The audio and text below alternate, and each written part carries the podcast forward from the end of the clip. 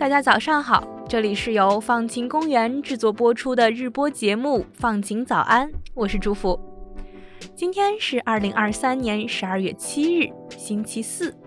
今天你的心情放晴了吗？我们每个人在生活中都会感觉到压力，比如工作上的压力或者学习上的压力。之前呢，在放晴早安的第二百九十一期里面，我们曾经邀请到徐涛老师来分享过如何理解压力，如何与压力和平共处。对于压力，我们好像已经非常熟悉，也摸索出了一些适合自己的解压方式来应对和缓解这些压力。在今天的节目里呢，我们想告诉你的是，在各种各样显性的压力之外。其实还有另外一种你几乎没有意识到的隐性的微小的压力，可能已经对你的生活产生了很巨大的影响。如果我们感到崩溃，可能并不是因为某件大事，而是过去一段时间里看似可控的，以为可以很快就被解决掉的小事。这些小事随着时间的推移，不断的累积，在某一刻成为压死骆驼的稻草，最终失控，压垮了自己。让我们来看看下面这些例子，是不是让你感到很熟悉？比如说，在一次开会里想说但最终没能说出口的分歧，经常把工作推给你的某个人，晚上发过来需要处理的某封邮件，是不是你已经感受到一些小小的压力了？这些压力的结果就是，你可能明明没有什么烦心的事，却很容易感到很疲惫。沮丧，或者说你其实没有遇到什么特别的事情，却非常的烦躁，容易一点就着，戾气十足。这些不被注意到的小压力被称为微压力，英文是 micro stress。今年有一本新书讲的就是微压力，书名叫做《微压力效应：小事如何堆积并产生大问题，以及如何应对》。在这本书里，两位作者 Rob Cross 和 Karen Dillon 通过对三百位高绩效人员，也就是那些在工作中表现超群的人进行采访。作者们发现，这些人大多是承载很多压力的火药桶。那些不被人注意到的小压力的无情积累，极大地影响了这些看似拥有一切的人的幸福。书的作者之一的 Rob 提到。其实，他们做的第一个采访启发了他们，提供了这本书的创作灵感。Rob 的第一个受访者是一位生命科学方面的高管，我们简称他为 A。A 很聪明，有上进心，看似拥有了一切，过上了理想的生活。她事业有成，个人生活丰富而且充实，还会和丈夫计划一起去可以跑马拉松的地方度假。但是，随着采访的深入，Rob 发现 A 不是一直都有这样平衡的生活。在他三十多岁的时候，他收到了医生的严厉警告，所以才振作起来，注重自己的身体健康的。对于他这样一个有明确目标的、快乐、精力充沛的人，怎么会偏离轨道，走到这种境地呢？在问到是什么让他陷入困境、无视自己的健康到这个地步的问题之后，Rob 他们和 A 的谈话从仿佛每分钟一百英里的速度突然刹车，变成了一片沉默。之后，A 回答说：“我不知道，我猜恐怕是生活吧。” And it was complete silence. You know, this interview that was going 100 miles a minute just dropped down to nothing. And she looked kind of blank and she said, I don't really know. And she just said, I guess life, you know, in general. And so that. 这个回答让 Rob 他们很感兴趣。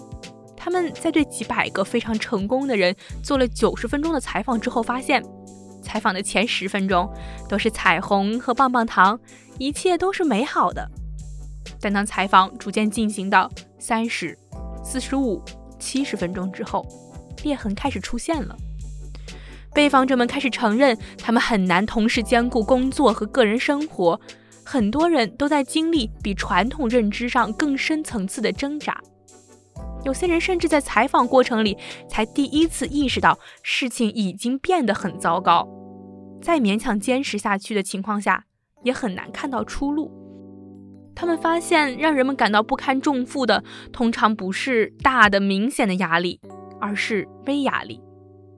作者之一的 Karen 解释道：“微压力是那些日常生活里的小互动造成微小的压力，它们发生的非常快，也非常的深入生活，所以你甚至都不会意识到微压力正在发生。但它们累积起来所产生的影响和长远的连锁反应是巨大的。Micro stresses are routine small interactions in your everyday life that are cause tiny little stresses and they're so quick and they're so baked into your life that you you really don't recognize even that they're happening but yet cumulatively they take an enormous toll on you 因为我们生活在一个高度连通的世界人们的关系接触点的数量多样性和速度 都在增加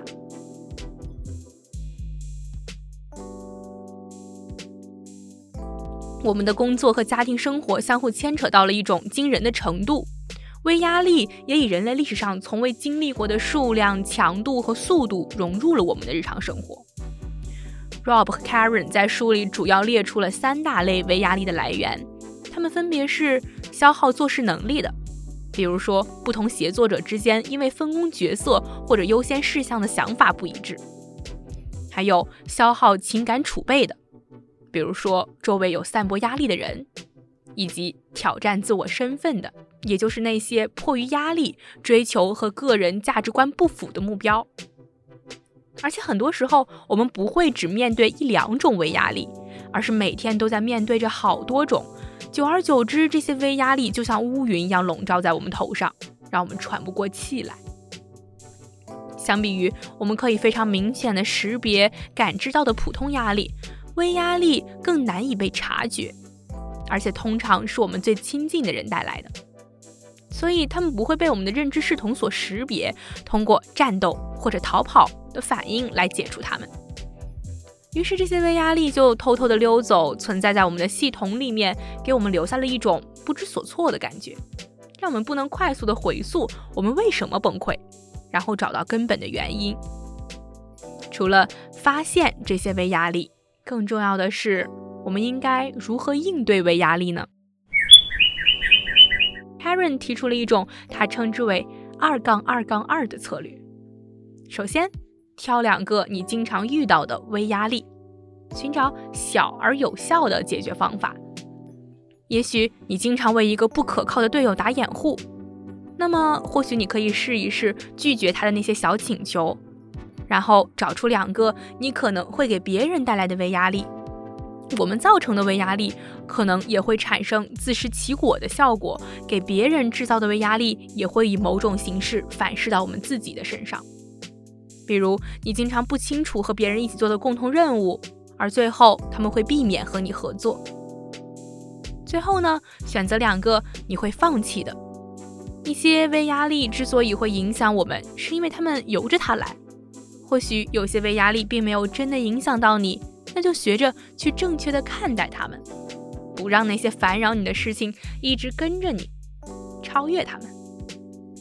同时，Rob 和 Karen 在研究里发现，有一些人非常擅长应对微压力，他们不仅能找到方法疏解微压力，还有意识的塑造了一个多维度的生活，建立有复原力的人际网络。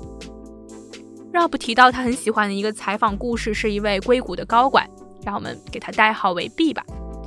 B 斯坦福毕业，负责管理很多规模很大、非常成功的软件公司的风险投资基金。他事业成功，很有个人魅力，同时他还非常喜欢跑步。在 Rob 和 B 进行采访的时候，B 差不多是四十多岁。B 在采访里和 Rob 说。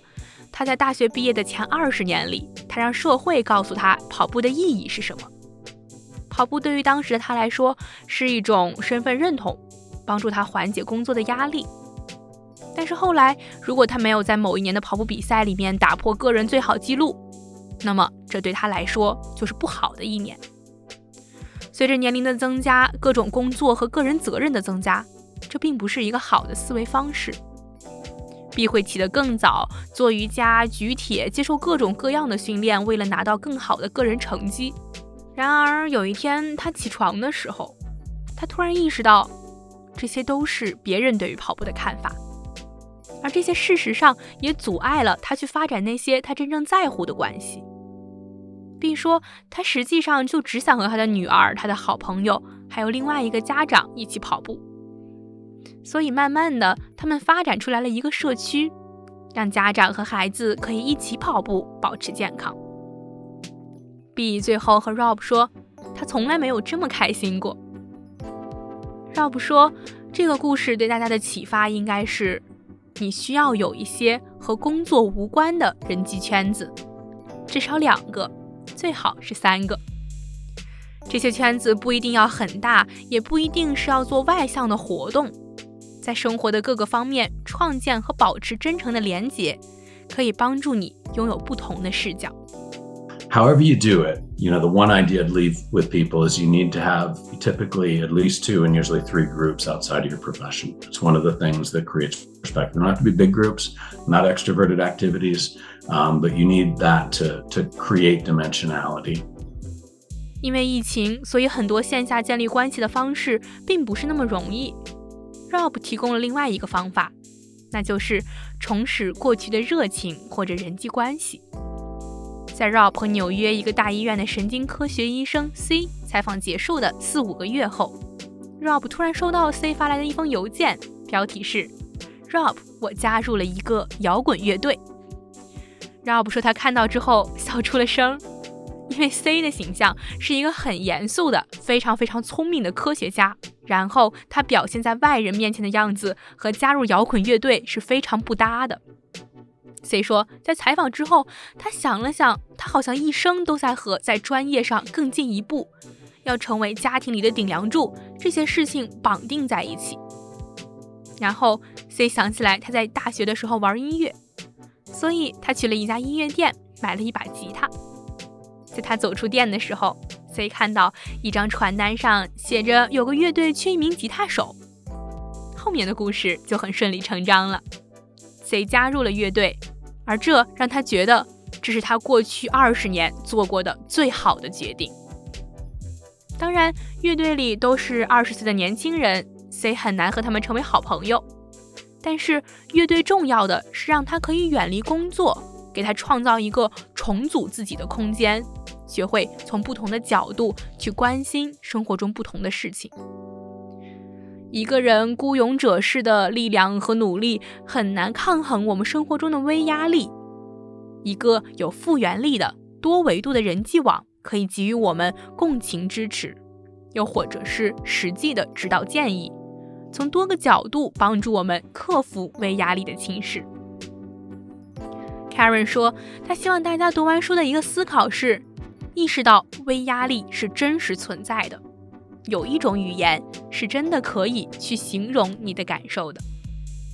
有了“微压力”这个名称之后，你可以知道，有的时候你感到身心俱疲、不堪一击，并不是你的错。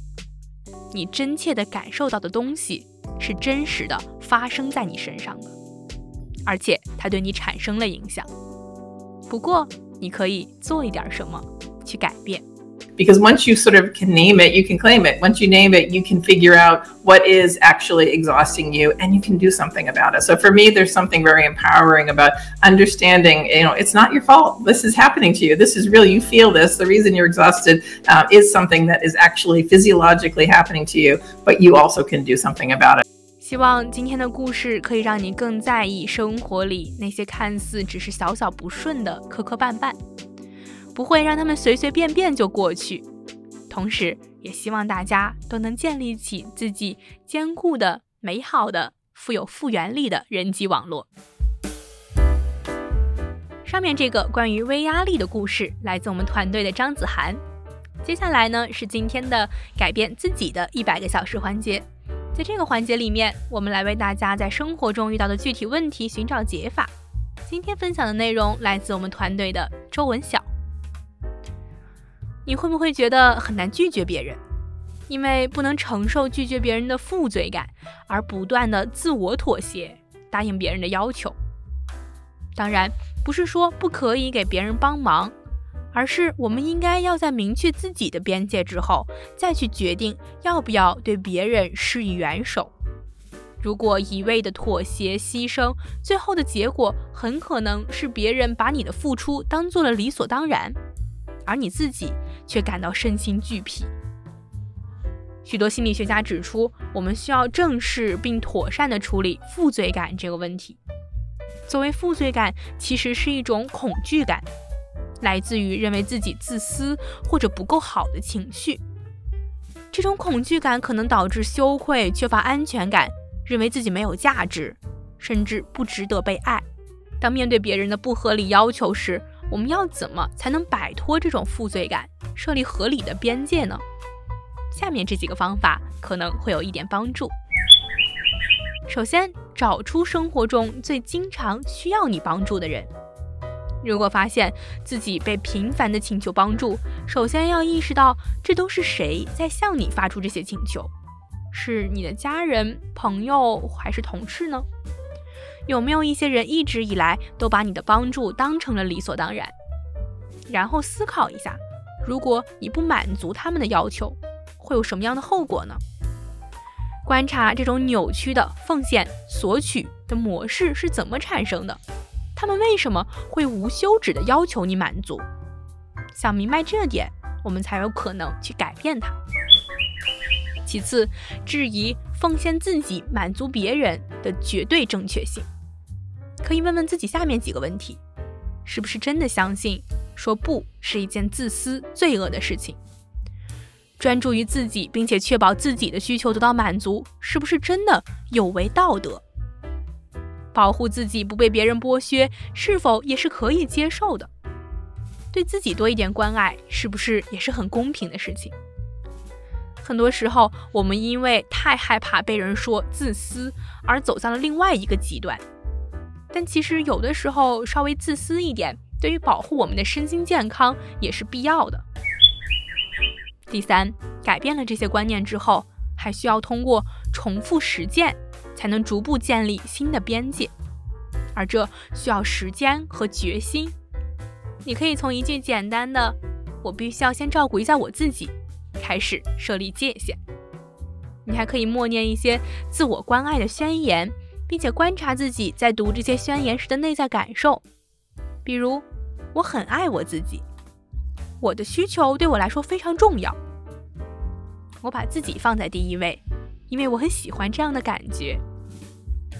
如果有人责怪你太自我或者太自私的时候，你也可以根据情况默念。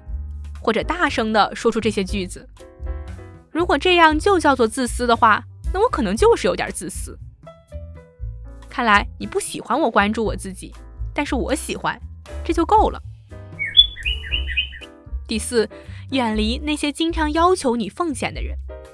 如果在第一步里你识别出了自己生活中那些对你的付出和奉献都感到理所当然的人，你就可以考虑停止和这个人有更深入的关系了。一个更具体的判断标准是，你一旦想到这个人，你就感觉精疲力竭。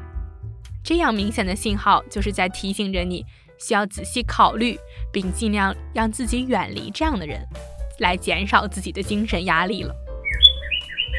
最后呢，嘲笑内心时不时出现的小小负罪感。随着时间的积累，你可能已经比较好的建立起自己的边界感，也能更体察自己内在的感受了。但有时候你在拒绝别人的时候，可能还是会涌现出一些负罪感。对于这些负罪感，你可以平和的笑一笑，这些反复无常的一小部分自我，甚至用幽默对待他们。通过自嘲和幽默，我们能够更轻松地面对这些情绪，并且享受这个建立边界感的过程。通过实践这些方法，并且不断练习，你或许就能建立健康的边界了。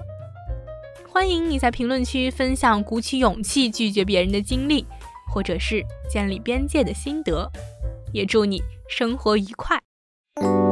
好啦，到这里，本期放晴早安就要结束了。希望你喜欢关于微压力的故事，还有关于如何解决那些可能给你带来微压力的负罪感的建议。